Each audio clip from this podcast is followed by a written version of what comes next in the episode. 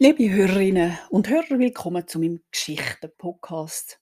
Ich bin Nicole Billeter, freischaffende Historikerin und heute kümmern wir uns weiter ums Essen und Nahrungsmittel im Mittelalter der Schweiz. Es interessiert uns jetzt natürlich, was genau gegessen worden ist. Und die Antwort auf das ist relativ einfach. Eigentlich alles, was man essen kann. Zudem gehören alle Sorten Gemüse, Pilz, Kräuter, Früchte, aber natürlich auch alles, was Fleisch am Körper hat. Aber bei Tieren gibt es auch ein paar Tabus. Äh, was man nicht gegessen hat, sind zum Beispiel Katzen oder Hunde, Ratten, Mäuse oder auch Insekten. Die gehören nicht auf den Tisch. Ausser man hat wieder mal so eine grauenhafte Hungersnot durchlitten. Hungersnöte kommen regelmäßig vor. An das sind sich Menschen eigentlich gewöhnt. Wenn es ein schlechtes Wetterjahr ist mit viel Regen, Hagel, spätem Frost oder frühem Schnee, dann ist die Ernte dahin und man hat normalerweise nicht Vorrat für zwei Jahre. In schweren Zeiten hat man dann normalerweise auch kein Getreide können von Nachbarskantonen oder Staaten einführen, weil die zum Schutz von der eigenen Bevölkerung ihre Grenzen zumachen für Transport. Wenn es dann eben eine sonnige, Notzeit war, dann haben natürlich die Menschen alles gegessen. Zuerst mal eben ihre Hunde und Katzen, aber auch Schuhleder und Aas, Baumrinden oder Wurzeln. Das hat sie dann im besten Fall können über ein Jahr bringen wenn das nächste dann nochmal schlecht war, dann ist es eigentlich normalerweise als grosses Sterben gegangen. Menschen sind dann nicht eigentlich auf der Straße verhungert sozusagen, aber sie sterben dafür an allerhand Krankheiten, weil sie natürlich überhaupt keine Energien und Abwehrmöglichkeiten mehr haben. Kinder mit aufgeblähten Hungerbüchern hat man dann auch in der Eidgenossenschaft gesehen. Aber gehen wir jetzt davon aus, dass gerade keine Hungersnot herrscht, in normalen Zeiten, wo aber auch schon schwer genug sind, hat man alles Essbare verwertet. Besonders eben, wenn es vom Tier gekommen ist. Wegen dem gibt es im Mittelalter auch sehr wenig Abfall überhaupt. Alles, und da meine ich jetzt nicht nur Essensresten oder ähnliches, alles ist wiederverwertet oder wieder gebraucht worden. Als Abfall von einem mittelalterlichen Haushalt bleibt eigentlich nur die Asche vom Feuer und Tierknochen übrig. Und die Tierknochen, die hat man natürlich vorher auch noch ausgesotten. Aber Abfall und Entsorgung, das sind Themen für einmal einen anderen Podcast. Für uns ist wichtig, dass alles vom Tier gegessen worden ist. Man hat sich eben nicht können leisten, etwas wegzurühren, auch nicht in reichen Haushalten. Und wenn wir gerade eben von reichen Haushalten reden, dann möchte ich Ihnen gerade ein paar Kochbücher bzw. Rezepte vorstellen. Denn es ist klar, eigentlich brauchen nur reiche Leute elaborierte Rezepte. Die Armen sind ja froh gewesen, wenn irgendetwas auf den Tisch kam. Da muss man auch nicht viel aufschreiben. Und vermutlich kann man auch gar nicht schreiben. Also Kochbücher. Sie sind vermutlich am Anfang so als Sammlungen im Privaten verbreitet, Rezepte, wo die Mutter zu der Tochter oder Schwiegertochter weitergegeben hat und so weiter. Es sind uns leider aus diesen Zeiten nur ganz wenige vereinzelte Exemplare überliefert. Kochbücher, also Sammlungen von Rezepten für andere Leute außerhalb der Familie, die gibt es aber doch auch schon sehr lange. Die, die wir überliefert haben, die stammen aus dem Ausland. Das sieht man diesen Menüs auch an. Normalerweise sind solche Sammlungen von Köchen, angestellten Köchen, von Adligen verfasst gewesen. Äh, und äh, von denen hat es in der Schweiz nicht sehr viel gehabt. Und in diesen Kochbüchern sind dann ganz königliche Menüs aufgezeichnet, äh, die wo eben mit der Lebensrealität der meisten Schweizerinnen und Schweizer nicht viel zu tun haben. Trotzdem, wenn wir es schnell anschauen, weil es nämlich auch doch einen Haufen über den Alltag von der Zeit aussagen. Es gibt ein paar Sachen, die für alle Rezepte gilt, sei es als Manuskript oder als Druckexemplar. Die Rezepte sind für Menschen gedacht, die schon kochen können. Sehr häufig wird nicht sehr viel erklärt und die Angaben sind meistens extrem pragmatisch. Mengenangaben fehlen eigentlich immer, beziehungsweise sie sind relativ einfach, so wie nimm ein Huhn oder mach einen Teig so groß, wie du ihn haben willst oder schlicht nimm genug. Es fehlen natürlich auch Temperaturangaben, das ist total logisch, weil das Feuer kann man ja nicht einfach kleiner stellen. Man hat höchstens können den Kessel ein bisschen weiter weg vom Feuer ziehen, an der Kette, wo er gehangen ist. Man rastet dann so ein Kettenglied in den nächsten Zacken von einer Vorrichtung ein. Wenn man es weiter wegzieht, wird es kälter und weiter unten ist es natürlich wärmer.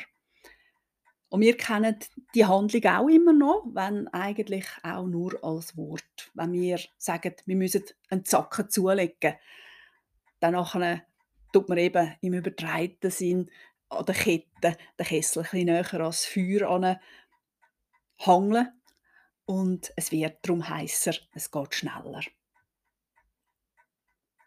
Auch die Zeitangaben in diesen Kochmütter, Kochbüchern sind so pragmatisch, dass einem das Herz aufgeht. Da heißt dann zum Beispiel einmal einfach, koche es, bis es warm ist. Oder backe es, bis es braun ist. Manchmal wird auch äh, ein genauere Zeitangaben noch gemacht, auch die ist sehr lebensnah. Da heißt es dann manchmal so etwas wie «Lass es so lange sieden, wie ein Ave Maria dauert». Später, nach der Reformation, wird das Ave Maria dann normalerweise durch das Vaterunser ersetzt. Jetzt kann man natürlich sagen, äh, dass man ein Ave Maria mal schneller oder langsam könnte sagen, aber trotzdem gibt es natürlich äh, so eine grobe Richtlinie von Zeit. Bei Suppe oder Eintöpfen, die etwas länger haben müssen köcheln, habe ich auch schon Angaben gelesen wie «Koche es so lange, wie du zur Kirche und zurück brauchst». Auch da können wir uns natürlich wunderbar einen Alltag vorstellen. Es ist ein Dorf, wo alle Häuser etwa gleich weit sind von der Kille, wo in der Mitte steht. Und geht man dann eben aus dem eigenen Haus zu der Kille hin und zurück, dann hat man eine grobe Zeitangabe. Und natürlich haben die Frauen mit der Zeit auch Erfahrung, wie so ein Ragout kochen muss. Das älteste Kochbuch auf Deutsch heißt das Buch von guter Speise und stammt von etwa 1350. Es ist eine Handschrift, wo jetzt im Archiv in München liegt. Das Buch sagt, dass es für Leute sei, die noch nicht kochen können, also für Anfängerinnen und Anfänger. Wenn man allerdings dann das Buch liest, wird sehr schnell klar, dass man schon ein bisschen wissen muss, was man macht in der Küche. Zum Beispiel wird vorausgesetzt, dass man weiß, wie, wie man einen Teig macht. Das heißt dann nämlich im Rezept einfach, nimm einen Teig.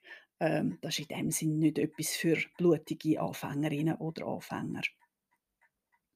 Ich würde Ihnen gerne das Beispiel aus dem Buch vorlesen, dass Sie wissen, wie so Rezepte tönt haben. Ich hoffe, ich kann so reden, dass man es versteht. Mein Mittelhochdeutsch ist nicht ganz akzentfrei. Dies heißend heidnische Kuchen. Man soll nehmen einen Teig und soll den dünne breiten. Und nimm ein gesotten Fleisch und Speck gehacket und Äpfele und Pfeffer und Eier darin und backe das und gib es hin und verzieret nicht. Interessant ist am Anfang die Formulierung «man soll nehmen». Das ist ja etwas, was wir heute noch kennen. «Man nehme». Aber mitten im Satz wird dann die Formulierung vertraulich, nimm gesottenes Fleisch. Das ist dazumal und auch später noch eigentlich die üblichste Anrede in den Rezept. Äh, Köchinnen und Köche werden mit «du» angeredet. Und es ist ebenfalls auffällig, dass einem schon gesagt wird, wie man es eben soll servieren. Gib es hin und verziere es nicht. Das ist offenbar etwas, wo bei dem Rezept von diesen heidnischen Küchen wichtig ist. Und weil wir jetzt vielleicht Hunger bekommen haben, lese ich Ihnen gerne noch ein weiteres Rezept in einer Übersetzung aus dem Kochbuch vor. Das Rezept heißt einfach ein gut Speise. Nimm Schweinsdärme und den Magen und koche sie. Die Därme, große und kleine, zerschneide in ein paar Stücke und dann geschickt in Streifen. Dasselbe tu mit dem Magen. Dann schneide die Streifen quer, so klein du es willst. Gib Petersilie, Polei, Minze, Salbei, hartgekochte Eier und Weißbrot, sehr viel Kümmel, ein wenig Pfeffer, ein rohes Ei in eine Schüssel und verrühre alles mit guter Brühe und Essig. Aber mache es nicht zu sauer. Diese Tunke gieße auf die Eingeweide, lege noch Schmalz drauf, lass es kochen, bis es dick wird, füge eine Prise Salz hinzu und reiche es. Jetzt ist uns mindestens mir der Hunger wieder vergangen. Machen wir also weiter mit der Geschichte der Kochbücher. In Nürnberg ist dann 1485 das erste gedruckte Kochbuch herausgekommen.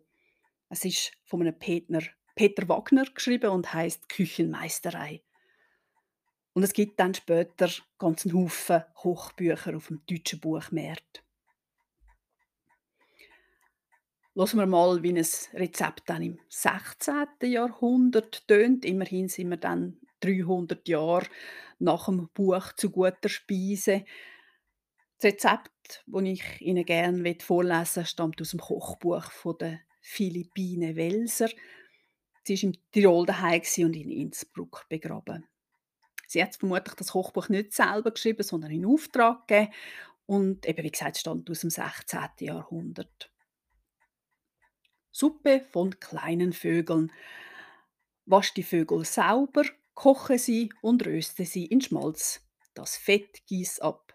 Dann nimm gute Fleischbrühe, gib Weinbeeren, Ingwer und Muskatblüte darauf.